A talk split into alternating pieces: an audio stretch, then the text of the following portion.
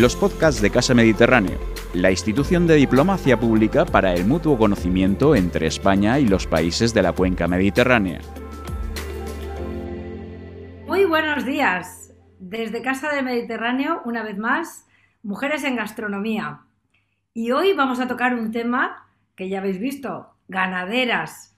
¿Cuándo hemos oído la palabra ganaderas? Es, es poco frecuente, ¿no? La ganadería eh, feudo de los hombres, como tantas, tantos oficios que estamos reivindicando a través de nuestra Asociación de Mujeres en Gastronomía, viendo que el talento no tiene género y que las mujeres están en todos los sectores. Y, cómo no, en el sector de la ganadería.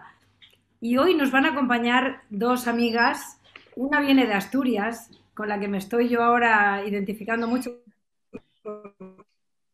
yo soy hija de una asturiana, nieta de asturianos, y es una tierra que, bueno, a la que me une la sangre y lo, lo, siento mucho lo de Asturias. Estoy viendo esas vacas y ya estoy oliendo los prados y aquello que yo vi de pequeña en, la tierra de mis, de, mis, de mis padres y de mis abuelos. Luego que Lucía Velasco, una jovenzuela que tiene ciento y pico vacas a su cargo, que ni se acuerda ya cuando empezó a tener las vacas, nos, viene nos va a acompañar desde Asturias. Y Regina Monsalve nos va a acompañar desde Valencia, eh, a, la, a, Bonera Meva, al, al, ladito mío. Ambas se dedican a la ganadería. Eh, Regina no solo es ganadera. Regina tiene tantos títulos que voy a dejar que ella cuente lo que sabe hacer y lo que hace, porque hace muchísimas cosas y es una de las mujeres más impresionantes que he conocido en los últimos tiempos. Me resulta muy difícil enumerar lo que hace, y aunque cuente poco de lo que hace, ya os digo que es muchísimo más. No tiene, no tiene horas, ha sido incluso capaz de estar aquí hoy con nosotras y acompañarnos a pesar de todas las cosas que tiene que hacer cada día. Te lo agradezco muchísimo, Regina, sé que estás súper ocupada, y, pero sé que te preocupa el tema de las mujeres. Eh, estoy poniendo lo de las mujeres en énfasis porque precisamente ¿Por qué no aparecen las mujeres en la ganadería? Sí, yo recuerdo, hablando otra vez de Asturias, yo recuerdo en casa de mis abuelos que las mujeres cuidaban, o sea, estaban ahí en el parto, como ha estado esta mañana Lucía, que me ha dicho, no te puedo coger el teléfono, que estoy con un parto. Y yo me moría de la risa, pero es que yo esa imagen la recuerdo con mi madre, que estaban allí sacando el, el, el animalito y lo recuerdo de pequeña, o sea, es uno de los recuerdos que tengo de infancia y mi tía y todas mis tías, mis tías mujeres, ordeñaban, hacían absolutamente todas las funciones de, de, cuidar el ganado. O sea que no dejarnos a nosotros sacar cabeza en este tema es otra vez una injusticia. Y vosotras me vais a decir precisamente cuantísimas mujeres se dedican a esto, porque Lucía, tú estás presidiendo una asociación de ganaderos de Asturias, que también impresiona bastante eso, ¿no? O sea que yo creo que no nos hemos equivocado en absoluto con la selección de las dos personas. Yo creo que el tema es súper importante porque ¿qué seríamos en nuestro sector primario? Y eso lo vais a decir vosotras. Y sin más, pues yo me gustaría que Lucía nos contaras qué haces en ese paraíso de tierra que es Asturias, a qué te dedicas y, y cómo es tu día a día, cómo empezaste en esto para que las chicas que nos vean, y lo claro, porque también queremos que los hombres se hagan, se hagan testimonio de lo, que, de lo que queremos contar aquí, pero ¿qué, ¿qué, es lo que tú haces para que otras chicas piensen que ellas también pueden tener a su cargo 100 vacas o 1000 vacas o lo que les parezca? ¿Y cómo lo haces tú de bien para que seas un ejemplo? Porque realmente lo que necesitamos las mujeres es que se nos enseñe, que se nos vea, para que haya más mujeres que quieran hacerlo.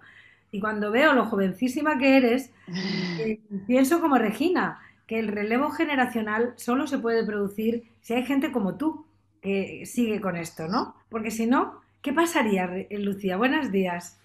Hola, buenos días. Bueno, muchas gracias por invitarme. Lo primero, estoy encantada de estar aquí con vosotras y bueno, y por esas flores que me echáis, que jolín, da gusto empezar así el día.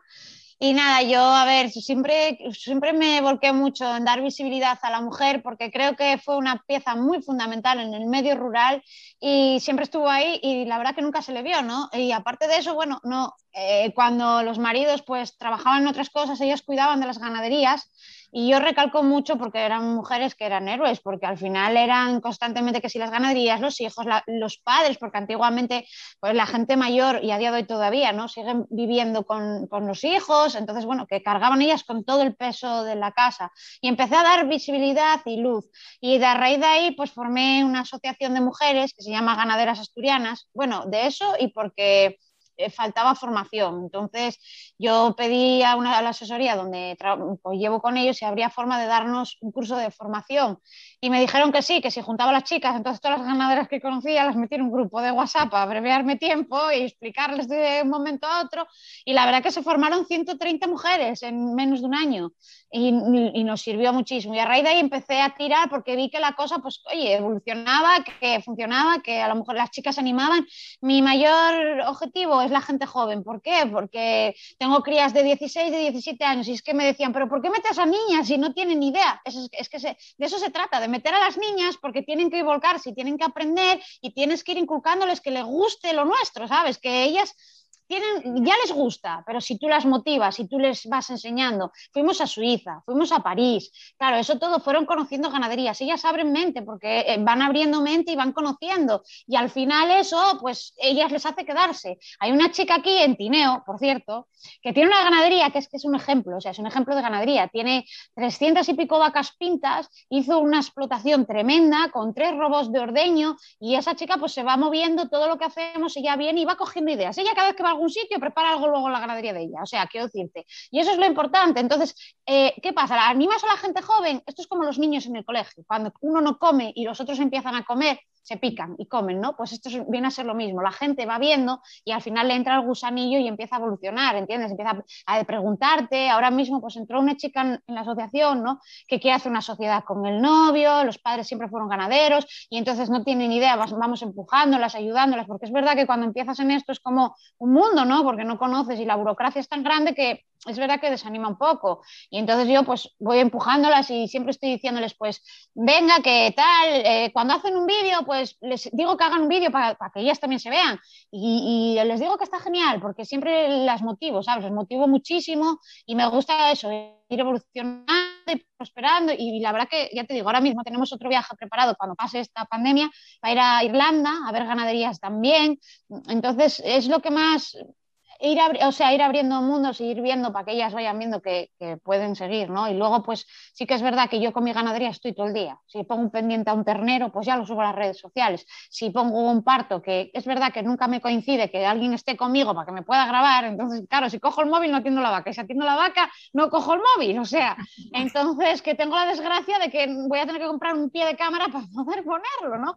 Pero sí que es verdad que voy subiéndolo porque también me interesa que la gente de las grandes ciudades vea nuestro mundo, ¿no? que no nos vean como tan radicales como quizás nos ponen, que sino que somos los que damos de comer a la sociedad y que esos alimentos que producimos salen con todo el cariño, porque tú mimas esos animales, los cuidas, quiero decirte, que, y que es volcarse mucho para las grandes ciudades. Me muevo los colegios, me metí en los coles de las ciudades, pues por ejemplo los de mi hijo ya fui, ya di charlas, pues hablas de la raza, porque es verdad que mantenemos la raza asturiana de los valles, que bueno, pues son, yo por ejemplo llevo cuatro siglos tirando, o sea, es una ganadería con una antigüedad de cuatro siglos, ¿no? Cogí yo las, raíces de mi marido y es, pues es un orgullo porque, oye, es una historia ahí que quieras que no son cuatro siglos y al final fuimos mejorando la genética, fuimos mejorando la cantidad de animales. Pues imagínate, ellos hace cuatro siglos tenían diez, vacas y eran los dueños y señores. Yo ahora tengo ciento y pico.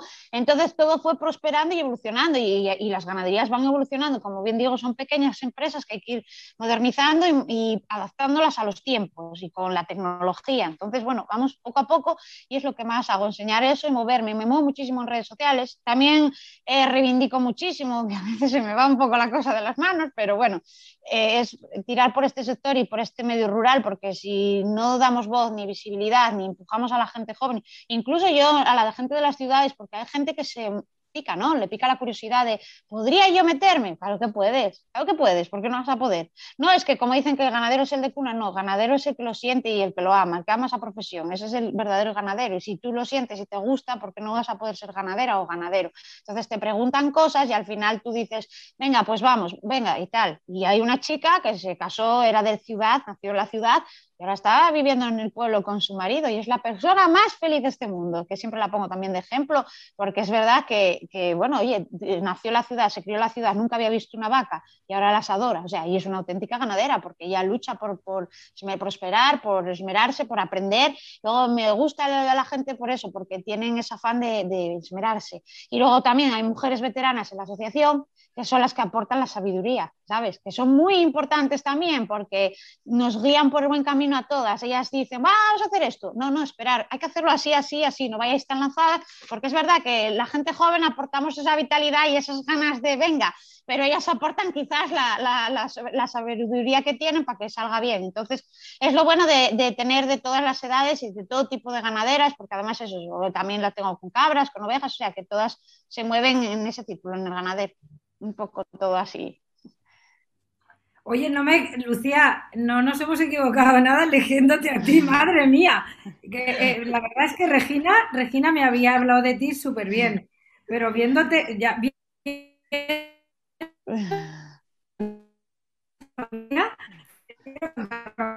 casi seguro que somos familia de esa cercana. Pero lo que estás haciendo, lo que estás haciendo es espectacular y me recuerda un poco lo que estoy haciendo yo con la Asociación de Mujeres en, Gastronomía, que también me he metido. Yo no había reivindicado nunca nada para las mujeres, no se me había ni ocurrido. Pero desde que estoy con el foco, con la luz, que he visto que esto no puede ser, que esto no es justo, porque está, está demostradísimo, tú eres un ejemplo y lo que estás haciendo es exactamente lo que hay que hacer, o sea, estimular a la gente joven para que, si tú quieres, puedes, ni de la ciudad, y puede ser una persona que venga de África o de otro país, o sea, que no, el, querer es poder, está clarísimo. Que las mujeres podemos es evidente, evidentísimo. Y que además, bueno, que lo, que lo de que podemos está muy claro, pero que no hemos sido capaces de reivindicar lo que hemos hecho, porque tú piensas en tus antepasados, cuántas mujeres han ganadería ha sido la ganadería de Antonio Pérez, de Pedro tal, o sea, siempre el nombre, la cuñada, de, a no ser que fuera una viuda, ¿eh? la, la vez mm. clicó, la famosa viuda clicó. O sea, mm. o eres viuda o no existes, ¿verdad? O sea, en, la antigüedad, y tú hablas de cuatro siglos, pues ahora tú recopila en esos cuatro siglos todas las mujeres que han trabajado en tu familia o la de tu marido, que no había sabido nada de ellas. Y esas son las que ahora mismo tenemos que rendirles el homenaje de decir, mm. gracias a las mujeres, eh, se ha mantenido esto y tantísimas cosas, porque negar que nosotros somos la mitad del peso es una barbaridad, ¿no? Pero cómo me ha emocionado todo lo que cuentas, es que has tocado todos los temas, o sea, pensar, porque yo ya soy mucho más mayor, pero pensar que alguien como tú piensa así, es que me da una alegría de, que la vida va a continuar, de que no hay ninguna duda, de que el futuro es nuestro y que con gente como tú saldremos adelante y todos hablamos de la sostenibilidad y, del kilómetro cero, de, de cómo podemos llegar a ser eh, buenos y disfrutar con la comida. O sea, que no podemos comer carne pescado todos los días, pero cuando mm. comamos carne, que sepamos de dónde viene, cómo ha vivido el ganado, en qué ha contribuido a dañar a la naturaleza o no. Porque a veces, sabes que yo tengo amigos que hacen em, cultura agrícola natural, que le llaman, no sé si, no sé cómo le llaman, pero el suelo se lo labran los animales no tiene máquinas.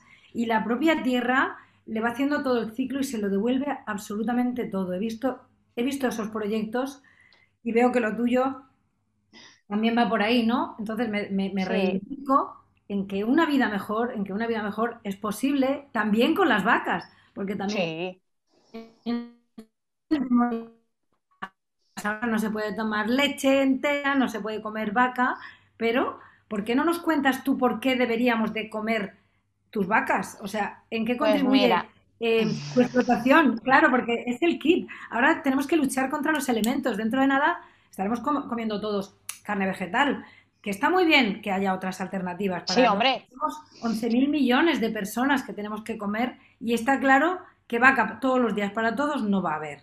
Pero podemos comer de cuando en cuando una cosa que esté de acuerdo con el respeto que tenemos que tener a la tierra, porque si no, nos va a vomitar todo lo que le echemos, ¿no? O sea, va a ser una cosa que va a volver, como se ha visto ahora muy claro. Entonces, ¿por qué hay que, em, por qué lo que tú haces o por qué comer vacas que vienen de como tú las, las crías, por qué, bueno, por qué deberíamos de hacerlo? Porque el consumidor se está mm. haciendo también. Sí, que te me fuiste. Es que no sé qué me preguntaste, se te fue la cobertura. Ahora. Ah, bueno, que, por qué deberíamos, debería la ah. gente consumir vaca de una proveniencia como la tuya. O sea, ¿qué, qué, qué, pues, a ver. malo? Porque está demonizándose la vaca. No, mira, pues por uno, lo primero que recalco es porque, bueno, soy una, mantengo una cultura que es la vaqueira y soy trashumante. Eh, ahora mismo están en los Valles Bajos, siempre están en extensivo, mis animales siempre están fuera, eh, todo lo que comen es natural, quiero decirte que no comen químicos ni nada.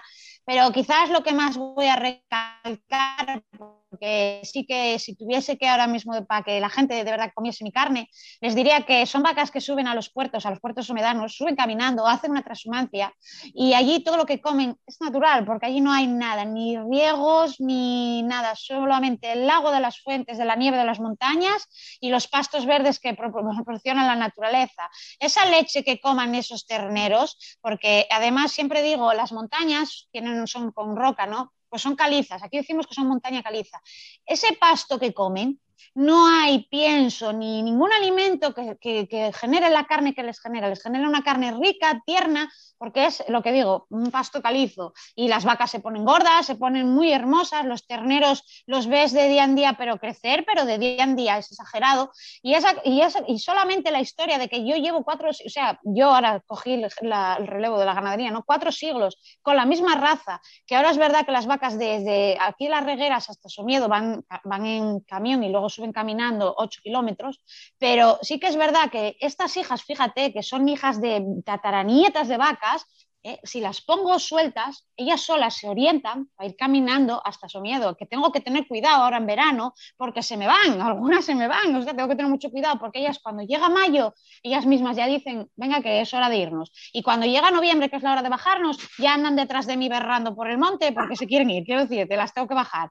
Entonces, que todos esos instintos que tienen los animales y todo eso, pues al final es calidad, porque es la, la cultura, la historia, está todo ahí metido, ¿sabes? Y lo que te vuelvo a repetir, esos pastos no tienen químico ninguno. Tú estás comiendo todo natural. Mis vacas, a día de hoy, gracias a Dios en España, hay unos controles sanitarios que no, que no los hay en ningún otro país, que yo no, no voy a poder, no se hormonan, porque no se hormonan, eh, no si se ponen malas, pues tienen que estar un periodo de dos meses sin poder ir al matadero, quiero decirte, que hay unos controles muy, muy, muy, están muy bien, que además a mí me parece muy bien, ¿no? Y si tú por H o por B, que a veces la gente me dice, es que Lucía lo pueden meter, no, tú si va un animal medicado, ese, animal te lo, te lo decomisan, quiero decirte, que no te lo van a, comprar.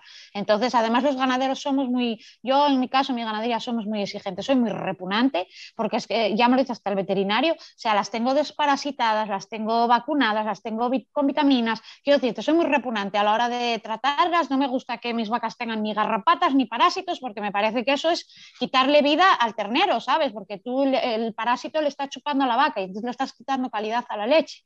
Entonces yo sobre eso soy muy, muy exigente y muy repugnante. Eso es lo que más miro en mi ganadería.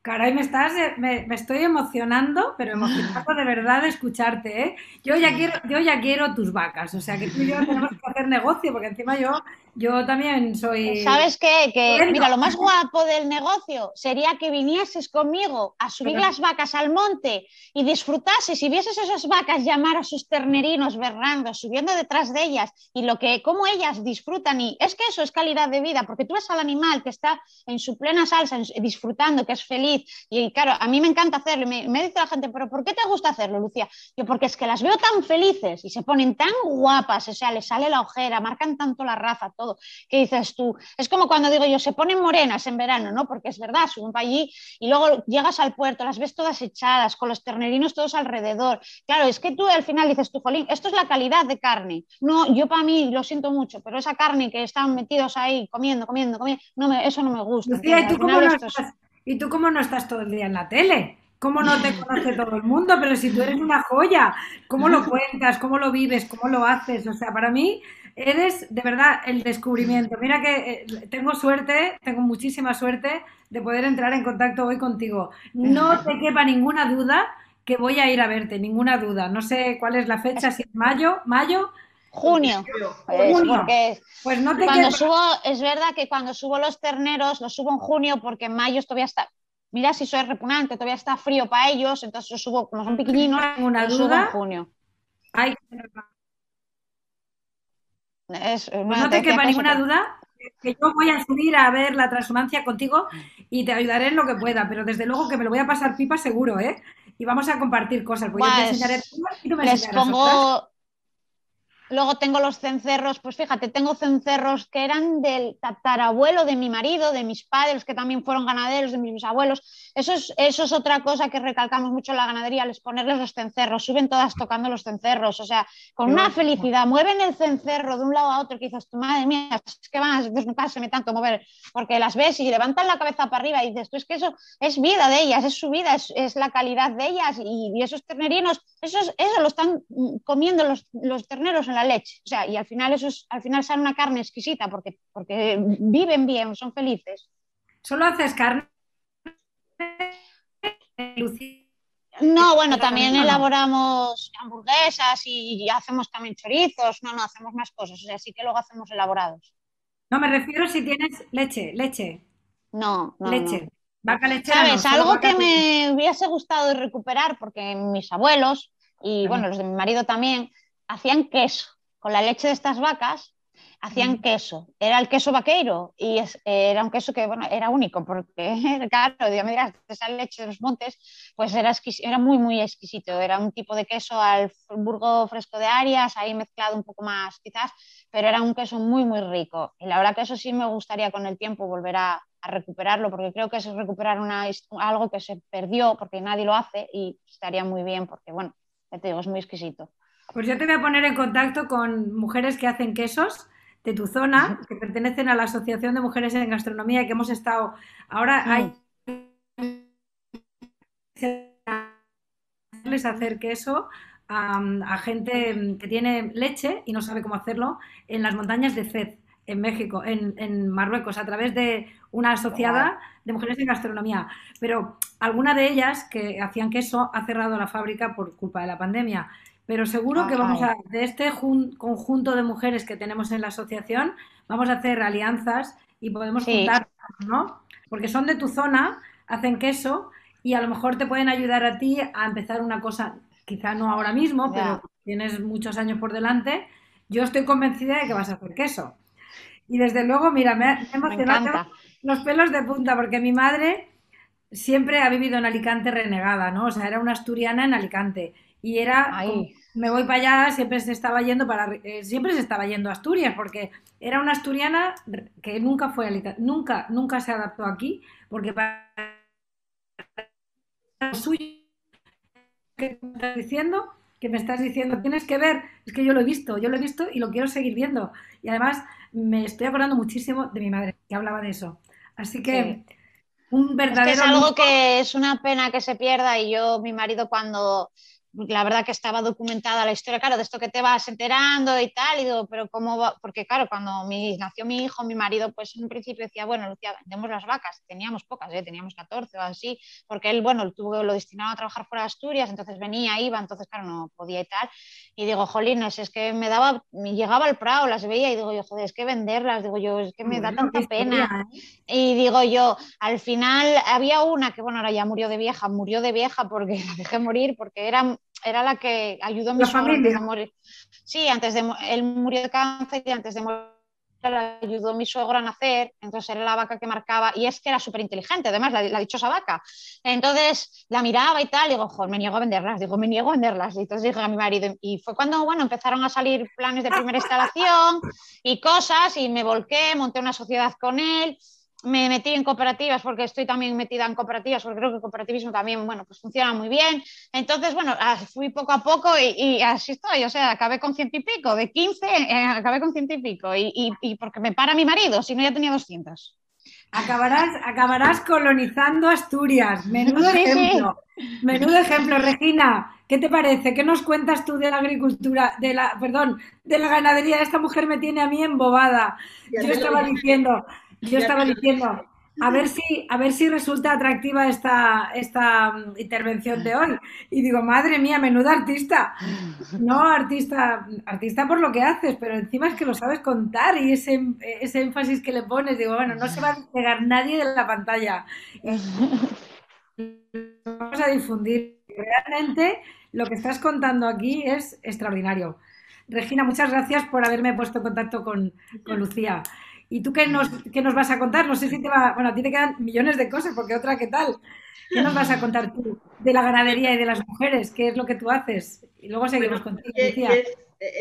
bueno, también es verdad que es lo que no hago, ¿no? Pero fue un poco al hilo, eh, mi, historia es al contrario, o sea, mi, historia eh, no proviene de, de, de, una tradición ganadera, yo soy la típica urbanita, la, que estudió la carrera y, que después de una serie de circunstancias va y dice, yo ganadera. Yo curiosamente lo que sorprendió en mi familia es que yo estudiara la carrera de ingeniería agrícola y que encima mi especialidad fuera alimentación de toros de lidia y de vacas de ordeño. O sea, esa es mi especialidad de la no te lo pierdas. Y me decían, pero es que ni siquiera existe esa especialidad en Valencia. Y yo decía, ¿y por qué no? Y me dijeron, porque es de Córdoba. Y yo, bueno, pues nada, tendré que irme a Andalucía.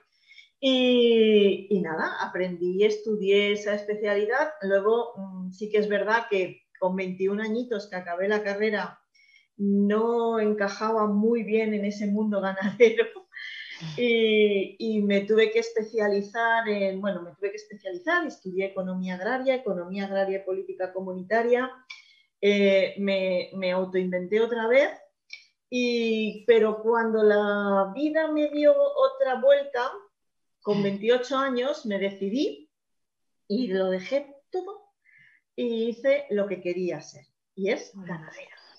No, obviamente en la comunidad valenciana ser ganadera de vacas era una ilusión un poco extraña, pero me dediqué al ganado, sí que a rumiantes, pero a pequeños rumiantes, a ovejas, y además me, dediqué a recuperar una raza autóctona en peligro de extinción. Vamos a hacerlo complicado, vamos a hacerlo difícil, y en agricultura, en ganadería ecológica. Tengo que deciros que en mi propia finca es donde se redactó toda la legislación de, la ganadería ecológica en España, no existía. Y, bueno, vinieron todos y nos lo pasamos. Realmente fue una experiencia increíble. Igual que recuperar una raza. Yo he hecho quesos, yo he hecho carne, yo he hecho eh, marcas de calidad, eh, protocolos. Yo soy la técnica, eh, nunca mejor dicho. Y lo que decía Lucía, yo a Lucía, ¿dónde la conocí? Pues la conocí en, el ministerio, porque yo fui unos años antes eh, premiada como iniciativa ganadera de mujer, que no era una, eh, un premio que, hubiera mucha gente. Y yo todos los años, a partir de que, de que lo gané, pues proponía gente, proponía mujeres. Y al año siguiente una, una iniciativa que era Ganaderas Red, luego una amiga de aquí de Valencia, que es ya es amiga de las dos, ah, Silvia. Y, ahí, pues a raíz de ese año, eh, Lucía es ganadora también y nos conocimos, bueno, y ya pues esa, ese vínculo que se crea de, las que ganamos en el ministerio, las que estuvimos en ese, en ese proyecto y surge eh, tenemos que hacer algo, tenemos que hacer algo, tenemos que hacer algo. Bueno, pues si algo, algo bueno ha hecho el COVID, es que nos volvamos a tener una excusa para, para encontrarnos. Y hemos creado una federación. Yo creé aquí, igual que ella creó la asociación de, de ganaderas, yo en la comunidad valenciana no tengo tanta suerte. Yo la tuve que crear de ganaderos. O sea, aquí en Valencia prácticamente la, la, lo que es la ganadería está en peligro de extinción. O sea, es un oficio que apenas queda. No tenemos pastos, no tenemos... Eh, yo soy poco privilegiada y sí que es verdad que, mi finca es muy grande y da para que tú tengas ganado extensivo, pero no es lo corriente en la comunidad valenciana. ¿Y qué decidimos? Pues eh, en Valencia hicimos una, yo fui la primera mujer presidenta de Asociación de Ganaderos, o sea, yo solo tenía ganaderos, hombres, y poco a poco lo que sí que eh, he convencido es que cuando un ganadero tiene una mujer parece que él no mire a que su hija pueda ser la sucesora. Pues sí puede ser la sucesora. Yo he animado a muchísimos, ¿y por qué no tu hija? y por qué no puede ser ella y animar y darle esa visibilidad a ella hasta que realmente han sido, son ellas las que han tomado las riendas de sus explotaciones, las han modernizado. Eh, ten en cuenta que la mujer es mucho más eh, comprometida con el medio, lo que decía Lucía. Eh, nosotras disfrutamos de todo eso. ¿Por qué? Porque sabemos que eso es lo que van a comer nuestros hijos. Eso es lo que van a comer los hijos del resto de, la ciudadanía. Y nos preocupa mucho, nos preocupa mucho la calidad, nos preocupa mucho el producto, nos preocupa mucho eh, el medio donde se, crían, donde se crían estas terneras, porque a la vez queremos dejar un medio mejor a nuestros hijos. Y todo esto es una cadena. Ten en cuenta que en el medio rural, si las mujeres desaparecemos, desaparece todo. En los pueblos, si, las mujeres desaparecen, no hay niños. Y si no hay niños, y no hay escuela, los pueblos se, abandonan. Entonces, eh, el, que haya mujeres, yo eh, hace, bueno, relativamente poquito, sinceramente, tuve la suerte el año pasado, sí, el año pasado, eh, de, que me, yo dije, wow, 50 años y que me nombren mujer del año en la comunidad valenciana, no te lo pierdas. Mujer del año y, era justamente en el área de, por supuesto, de la agricultura. Y también habían nombrado como, como iniciativa y ganadera a, la que ha sido mi socia, a la que ha sido eh, una otra chavala joven, Elvira Chorques, que justamente hija de ganadero, donde su padre pues miraba más al hijo como el sucesor, y han sido los dos, cada uno ahora tiene su ganadería. Y, y, Elvira, o sea, lo dije de verdad con toda satisfacción. Me enorgullece ese, ese ímpetu, esa energía que, como tú, María José, también despides, y es que tengamos esa, esa, ese entusiasmo, entusiasmo contagioso con las, con las nuevas generaciones, que es lo que Lucía también estaba intentando antes decir. La gente joven es la que tenemos que motivar, que esto es una preciosidad, o sea, el campo, eh, yo a veces me, enfado con los periodistas, es que solo decís lo malo. Si vivir en el campo es lo más maravilloso del mundo. Entonces, poder disfrutar de todo eso es, es, un privilegio. y luego, Regina, cuéntanos cómo es un poco el día a día, porque tú dices, el campo es muy duro, porque tenemos la idea... ¿Cómo es realmente, cómo es realmente la vida del, ganadero del siglo, del año 21? O sea, ¿qué ventajas tiene? Porque yo creo, yo, yo, yo disfruto todos los días de muchas ventajas en la cocina, de cosas que se hacen de una manera nada que ver como cuando empezamos a cocinar, ¿no? O sea, lo fácil que se nos ha hecho la vida, incluso en casa, ¿no? La inducción, el microondas, las sartenes antiadherentes, las máquinas de cortar fiambre. O sea, aquí la vida es una risa, ¿no? Comparado con lo que se hacía antiguamente. Y ya olvídate del carbón y de calentar, eh, que yo me acuerdo de las, de las cocinas de Asturias todo el día con la fabada, dale que te pego y con las berzas. Pero era con, carbón que se tenía que transportar, el agua también se tenía que transportar. O sea, qué dificultades realmente, porque yo veo granjas que se ven súper modernas y tú has hablado de Suiza, yo también he vivido un, poquito en Suiza y, realmente qué ventajas tiene, porque seguro que es una pasada de y Vamos a ver. Es eh, durísimo. Vale. de todo, ¿no? De bueno y de malo. Ventajas. Ventajas, vamos a ver. Em, yo, si vienes a mi casa, que tienes que venir, eh, el tema es igual que todo el mundo cuando llegaba decía, madre mía, si vives, eh, da igual, vives en medio del monte y, tienes tu wifi, tienes tu todo. O sea, eso, eso es eh, tu, tu, casa, por mucho que esté en medio de la naturaleza, tienes todo lo que, lo que pueda, mejor de lo que puedas tener en el resto de la ciudad, lógicamente. Eh, el tema, la innovación en la ganadería, las instalaciones, pues eh, están mucho más automatizadas, están mucho más fáciles lo que es la alimentación, el, poner la paja, todas estas cosas, porque quieras que no, hay que cambiar la, cama todos los días de los animales, hay que hacerles eh, los animales sí salen al campo, pero mm, las ovejas por lo menos duermen todos los días en casa. Entonces ellas son muy señoritas. Ellas les abres la puerta por la mañana, no paran hasta que le abres la puerta y, se van, pero por la tarde ya las tienes ahí hasta que les abres para que para, volver a casa y beber agua y tener su cama limpia. O sea, ellas saben lo que, o se acostumbran, también es verdad. Pero, pero el, tema, o sea, ¿qué, mejoras hemos hecho? Todos los animales, por lo menos los míos, estaban, eh, todos tenían su mapeo genético. Ten en cuenta que yo lo que hice es la recuperación de una raza en peligro de extinción. ¿Cómo se llama la raza? La raza es la guirra. Guirra, sí. la roja levantina. Y, luego también participé en, eh, yo pillé toda la época de las vacas locas, del scrappy, de, de todos estos problemas tan importantes. Y lógicamente al estar en el medio y al estar siendo eh, técnica, pues me ficharon para, para lo que era la, investigación y participé activamente. ¿no?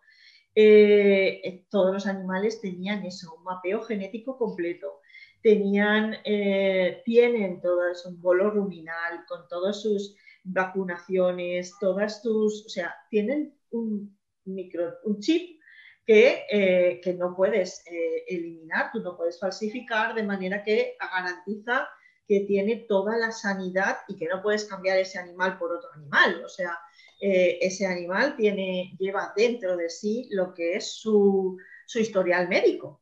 Y, luego, pues nada, yo que soy una loca y muy friki de la digitalización, pues además mm, por, monitorizamos por, por digitalización. Ya nos hemos unido varios pastores, varios ganaderos, y, y, lo, que, lo que hacemos es digitalizar con satélite los mejores pastos para que ellas no, no, tenemos esa suerte del norte de Cantabria, de la cornisa cantábrica, de que siempre está verde. Entonces nosotros tenemos que, que que localizar dónde sale, dónde verdea, porque enseguida llegan y se comen lo más tierno, lo más verdecito, y aquí en, el Levante pues tarda más en, eh, volver a brotar, lógicamente. Entonces, lo que vamos es dosificando para que vayan por las partes más bajas y luego vayan subiendo para que en el verano aguante la parte más, eh, más verde y más fresca en, eh, en la montaña. Eso, pues ahora con los satélites, pues nos resulta muy fácil. Antes era eh, casi, casi. ¿Y hay pastores? ¿Cómo, se lleva? ¿Qué? ¿Cómo llevas el ganado a los, campos? ¿Hay, pastores? ¿Cómo lo, cómo llevas el ganado? Hay pastores. Eh, otra de las cosas es que les hemos mejorado la calidad de vida. O sea, es curioso, ¿no? Que, ¿Van en patinete? ¿Van en patinete? No, no, vale todo terreno pero les llevamos la comida diariamente. O sea, eh, ellos están ahora en plan, llegan, se sitúan y les, les ubicamos, o sea, le decimos, toca esta zona y ellos sí duermen allí y tal, pero les llevamos todo lo que es la comida, la cena, eh, todo lo que necesitan, están totalmente comunicados, les hacemos turnos, hemos, hicimos una escuela de pastores para que la gente tuviera, pues, aquí, ¿cuál es el problema? El problema sí que es verdad, el ganadero tiene un problema y es que no tiene sábados, domingos ni festivos. Bueno, la hostelería tampoco. Eh, ya te contaré yo.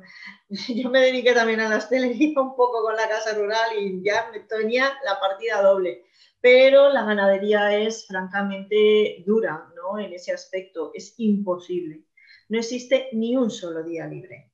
Entonces, el animal eh, necesita que lo cuides y como tal es tu responsabilidad. Eh, si está enfermo porque está enfermo, si está de parto, por como decía antes Lucía, porque está de parto, si no se queda preñada porque algo pasa, si aparece una infección, eh, si el cordero va de diarrea, si, bueno, es un... y lo sientes como tuyo, o sea, si se te muere un cordero, si se te muere, si ha tenido un mal parto, si la ves berreando, es, es duro.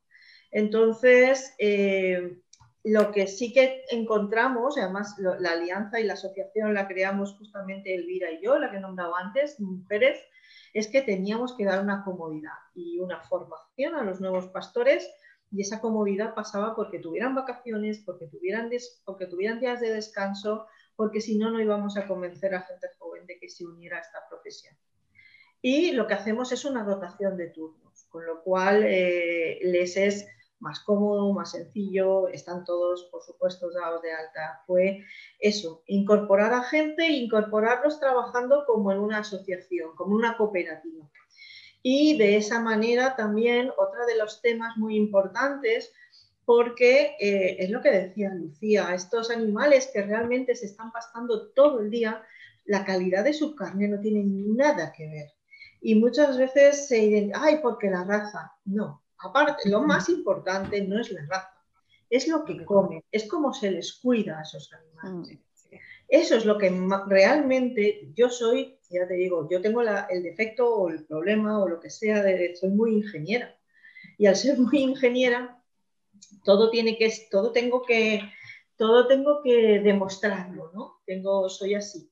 Si no se puede demostrar, mm, no, no me lo van a comprar, no me lo van a, no se lo van a creer, no, puedo demostrar la, ganadería ecológica, ten en cuenta que cuando yo empecé a trabajar con ella no existía y cómo convenzo de que realmente una canal de, carne ecológica es mejor que una canal de carne convencional.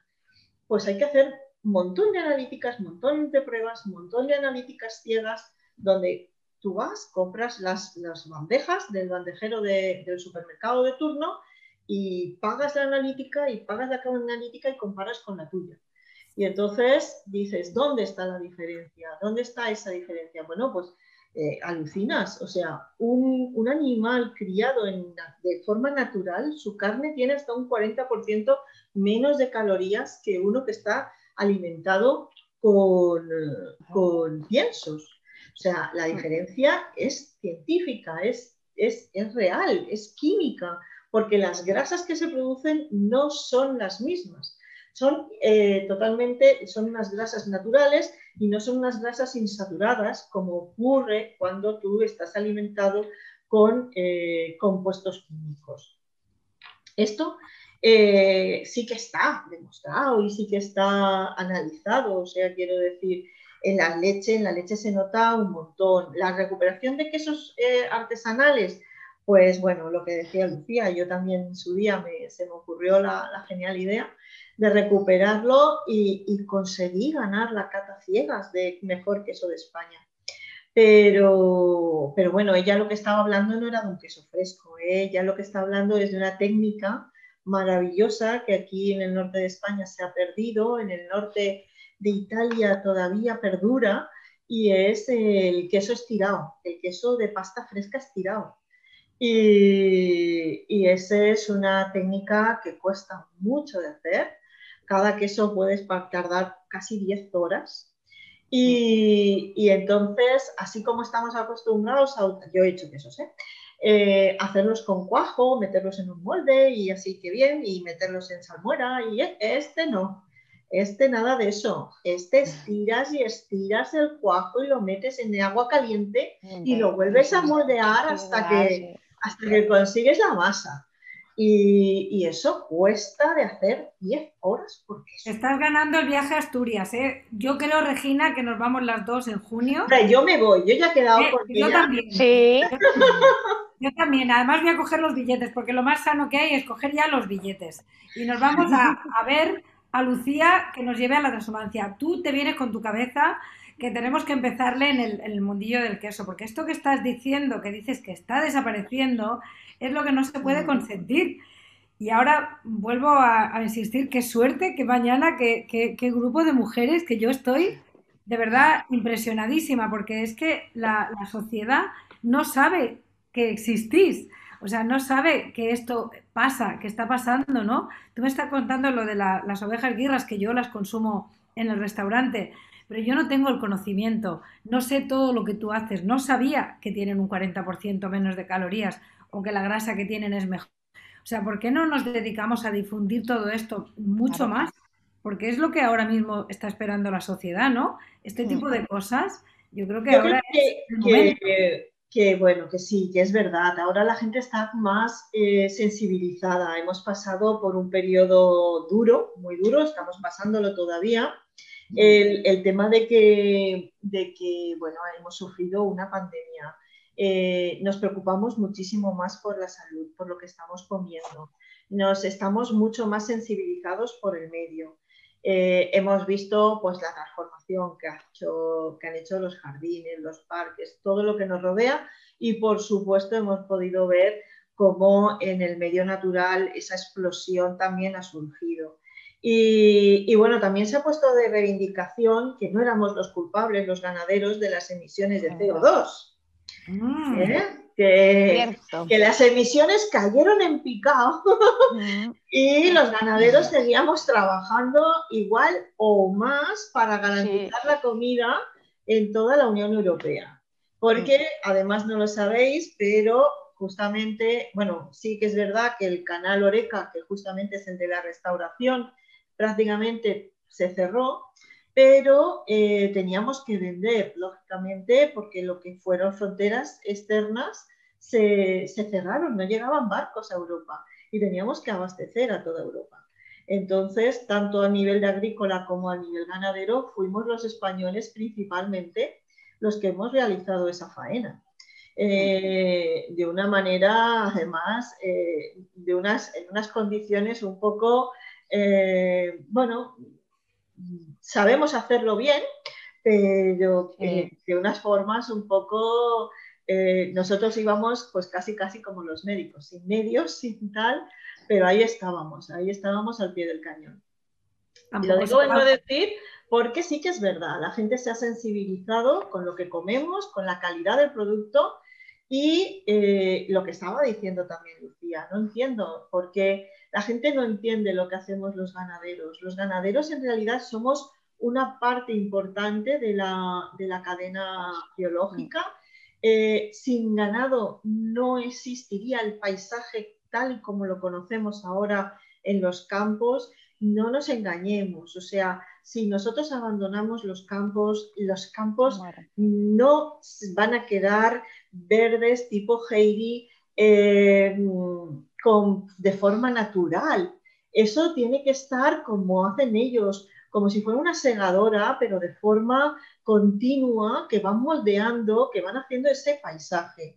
Y sobre todo hay una cosa que, es que no lo piensan. Estos animales que no paran de comer, de, de comer pequeñas pratenses en un sitio y en otro, a su vez defecan, lógicamente, gran cantidad, todo lo que comen, lo echan.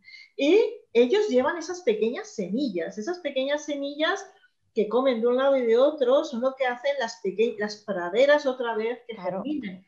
Y eso mm. crea otro hábitat de insectos, de abejas, que sería, o sea, es que mm, somos tan ignorantes, si cortamos los animales, cortamos todo un ciclo de floración, cortamos todo mm. un ciclo de, flora salvaje. O sea, al final quedarían tres o cuatro especies en los montes, unos montes sucios, unos montes que además tendrían una propensión a quemarse segura y, eh, mm, eh, que la gente no se crea que porque voy a dejar el monte sin, sin, ganadería van a aparecer de repente Bambi y, no sé, y, y, van a estar por ahí con maripositas. No, no, las maripositas solo aparecen si aparecen flores y solo aparecen si aparece gente que cuida el campo. Y, todas esas, nosotros, la, España justamente es el país con más zona red natura de toda Europa, no por su superficie, sino por la gran diversidad de flora, de fauna, de, hábitats que tenemos. Y esas hábitats, los más apreciadas justamente, son las dehesas, son los pastizales, son todas aquellas zonas que han sido trazadas o esculpidas por las vías pecuarias. Tú ten en cuenta que la riqueza que tiene España en ganadería, en transhumancia, en cultura del ganado, en cultura de lanar, en cultura de quesos, no nos gana nadie. Y esa cultura y esa historia y ese patrimonio es de todos. Entonces ahora que se quiera, eh, que nosotros no demonizamos a los que, eh, a los que quieran, consideramos que cada uno pueda comer lo que quiera, pero que mm, dejen al que, al que quiere disfrutar de un buen jamón, que disfrute de un buen jamón, de un buen queso, de unos buenos huevos de corral, de unos mm. buenos eh, chuletones. Quiero decir, eh, somos omnívoros y nadie va ahora a, querer que, todos seamos vegetarianos. O sea, es una decisión voluntaria, por supuesto, eh, es lo que se hablaba, ¿no? De, es que proteica, pues cadena proteica puedes, oye, perdona, hay, países donde comer insectos es lo más normal del mundo y es una fuente de proteínas maravillosa y nosotros como que no le hacemos mucho caso, pues acabaremos comiendo harinas de proteínas de origen escarabajos, que yo también trabajo con esa línea de futuro, pero mm, si puedo evitarlo, quiero decir, prefiero chuletón que hamburguesa de, escarabajos, pero mm, son, son alimentos proteicos igualmente y son cadena eso. Ahora que, por favor, que igual que la fiesta de los toros, igual que el que no quiera, que no vaya. Pero, Lucía, ¿tú cuántas vacas tienes? 110 o 120, por ahí anda la cuestión. Hoy 121, ¿no? Cinco, no, miento, nueve, nueve, nueve, digo yo que cinco, cinco porque más jovencitos. Nueve toros. ¿Y cuántos te nacen? La mitad. Quiero decir que si por... Y yo, con, yo, yo gestiono una vaquería de 3.000 vacas y no tenemos ni un solo toro. Eh, claro, es con... Eh, es, inseminación.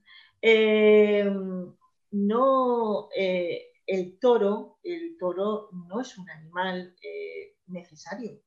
Es un animal que, hemos hecho una. España es muy rica en razas de toros y en dehesas porque ha habido una, fiesta y una serie de, de, actos eh, unidos a, la cultura española que, que ponen en importancia el toro pero si mm, esa fiesta o ese, ese, acto desaparece, que no hace falta que a lo mejor se llegue a la muerte del toro en público, eso sí que es cierto, pero eh, si eso desaparece, si esa cultura alrededor desaparece toda una especie, eso lo tenemos que tener claro. No es un animal necesario en la cadena alimentaria. Eh, es lo justo y necesario, pero nosotras tenemos muy poquitos toros. O sea, muy, yo tengo muy pocos eh, machos en mi ganadería. Lo importante es la, hembra. Eh, lo digo porque hmm.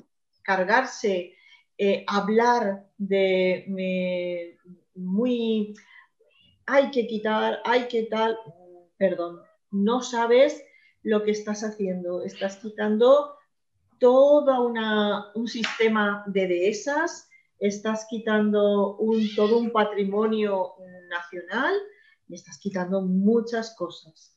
Eh, y sobre todo razas importantes que a lo mejor yo recuerdo en el tema de cuando las vacas locas, lo que estábamos comentando, una cosa que nos chocó y por lo que se descubrió justamente, porque yo cuando empiezo a veces las reuniones científicas y como no quiero que sean aburridas, digo, ¿alguno se acuerda de las vacas locas? Y, ¿verdad que nadie contrató psicólogos al lado de las vacas para que se curaran? No, y se curaron. ¿Cómo se curaron? En realidad no estaban locas, no estaban locas. Lo que pasa es que hicimos una gran aberración y esa aberración es la misma que me está preocupando si se habla tan ligeramente de comer carne producida en un laboratorio con células madre. La aberración que se hizo y la descubrimos justamente con las razas autóctonas es que apareció en la genética de estos animales una proteína, una proteína que no debería de haber existido jamás en un rumiante en principio no nos llamó la atención, porque la valina, que es la proteína que nos apareció en los mapeos genéticos, por eso antes he dicho, todos mis animales tenían un mapeo genético, eso no lo tienen ni los humanos. Y estamos hablando de que ganaderías enteras estaban mapeadas genéticamente.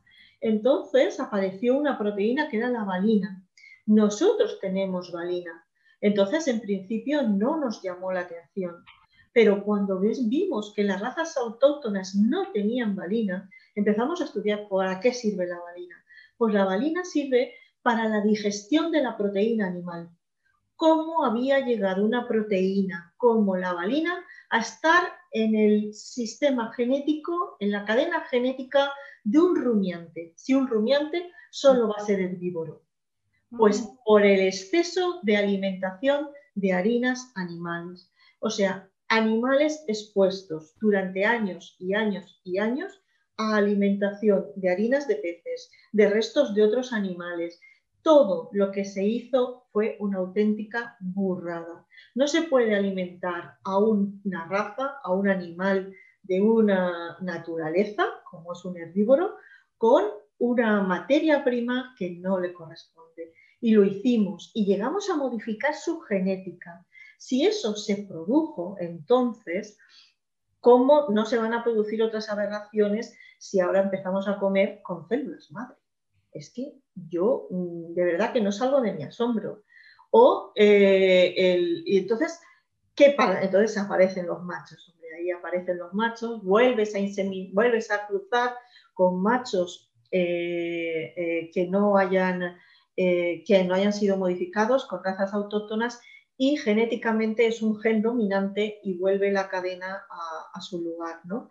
Por eso, que todas estas razas autóctonas, todos estos muchas veces esconden auténticos tesoros que nos hacen enmendar muchas burradas que hemos querido eh, saltarnos por, por el ansia de ganar más dinero, por el ansia de engordar de una forma no natural a, a, nuestros animales. Eso no les ocurre, lógicamente, a las, a las vacas de, de Lucía no les ocurre a mis ovejas.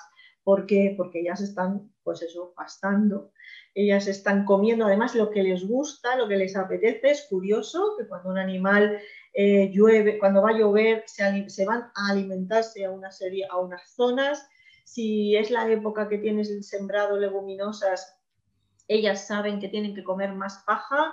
Si ellas son muy listas si han tenido un poco de diarrea, se van y se comen tomillo, diciendo, ahora hoy, hoy voy a... Y mira que el tomillo es durito y de, asperito, pero ellas saben que tienen que tomar tomillo. O sea, si van de mocos, si ha llovido, ellas saben que se tienen que ir a comer una serie de hierbas aromáticas. Son muy listas, no hace falta que se lo digas. Entonces, eh, ese, eh, ellas, ellas Mm, yo, yo, yo, he sido muy loca, ¿no? Yo he creado hasta praderas homeopáticas. Pero, pero eh, quiero decir que mm, hay que, eh, lo que sí que tienes que darles es eh, ese bienestar a estos animales y eso, porque eso, no lo dudes, se refleja en lo que te va a devolver en la alimentación. Oye, pues no me cabe ninguna duda de que podríamos estar aquí hablando. ¿Me tenéis? ¿Me tenéis? Sí. Hola, hola. Se me ha ido la imagen. Se me ha ido la imagen. No, no, te vemos. No, no. Ah, perfecto. Oye, que no me cabe ninguna duda de que hoy ha, ha, sido un día de excepcional, ¿no? O sea, mujeres en gastronomía, como no, con la ganadería, que es una parte del sector primario, o sea, donde empieza la cosa es en el campo, y cuantísimo que he aprendido yo. ¿Cuántas ganas tengo de visitar vuestros dos sitios? Desde luego, Regina, tú y yo nos vamos a Asturias en el mes de junio. Te lo vas a apuntar, ¿eh? No lo dudes, no lo dudes. No hay, no hay nada que me apetezca más, pero es que no tengo perdón de no ir a verte a ti antes. O sea que mayo con Regina, junio con Lucía. Y ojalá que haya un montón de gente que vea esta, esta intervención tan maravillosa que habéis hecho, porque Regina, cuantísimo sabes, qué, qué multidisciplinar eres. O sea, cómo me, me, emociona oírte hablar y que no te dejas nada en el tintero. Fíjate, este tema de los toros, ¿no? Eh, nunca se había, yo nunca lo he oído desde este punto de vista que tú lo estás planteando, nunca. Y me parece que es que la, la falta de información, la falta de conocimiento que Mm. tenemos es lo que hay que acabar, ¿no? O sea, ¿por qué vosotras no estáis todo el día hablando en los medios de comunicación? ¿Por qué esto no se cuenta más? Desde luego, a mí ya me tenéis mm, de fanática, amiga y además sabéis que yo soy muy comunicadora y voy a ir hablando de lo que vosotras hacéis y de lo que tantísimas personas que no están a, en, en, los medios, ¿no? Pero es que lo que hacéis es lo que hay que promulgar, o sea, lo que no podemos hacer es saltarnos a la torera, a la naturaleza, pero vosotras que sois respetuosas y lo veis, lo demostráis cada día, es que, vamos, hay que poneros en un altar. Yo, desde luego, ya toda mi admiración, mi agradecimiento, de verdad, no creo que nadie se haya aburrido ni un minuto porque yo estoy en una oficina y está aquí todo el mundo escuchando y ya verás tú lo que van a comer mañana.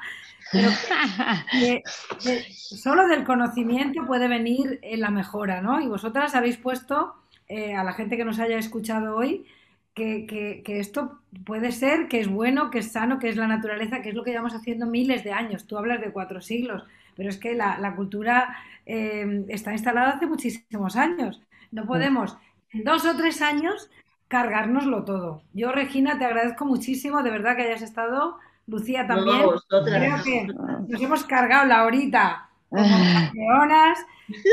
Luego, del tema que hemos empezado a hablar, que era de las mujeres, ya de qué vamos a hablar, de qué vamos a hablar, pues si las mujeres es evidentísimo que no hay, que no hay, el talento no tiene género, está muy claro. Vosotras lo habéis demostrado en este sector también tan, tan habitualmente masculino.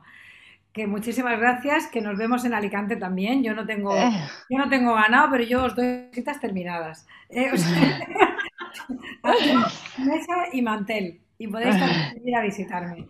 Muchísimas gracias, nos vemos donde hemos dicho y hasta siempre. Gracias a todos que nos habéis escuchado. Gracias a ti, gracias. Gracias, muchas gracias. Un abrazo. Ha escuchado un podcast de Casa Mediterráneo. Para acceder a nuestras actividades y contenidos le invitamos a visitar nuestra página web y a seguirnos en nuestras redes sociales, YouTube, Instagram, Facebook y Twitter.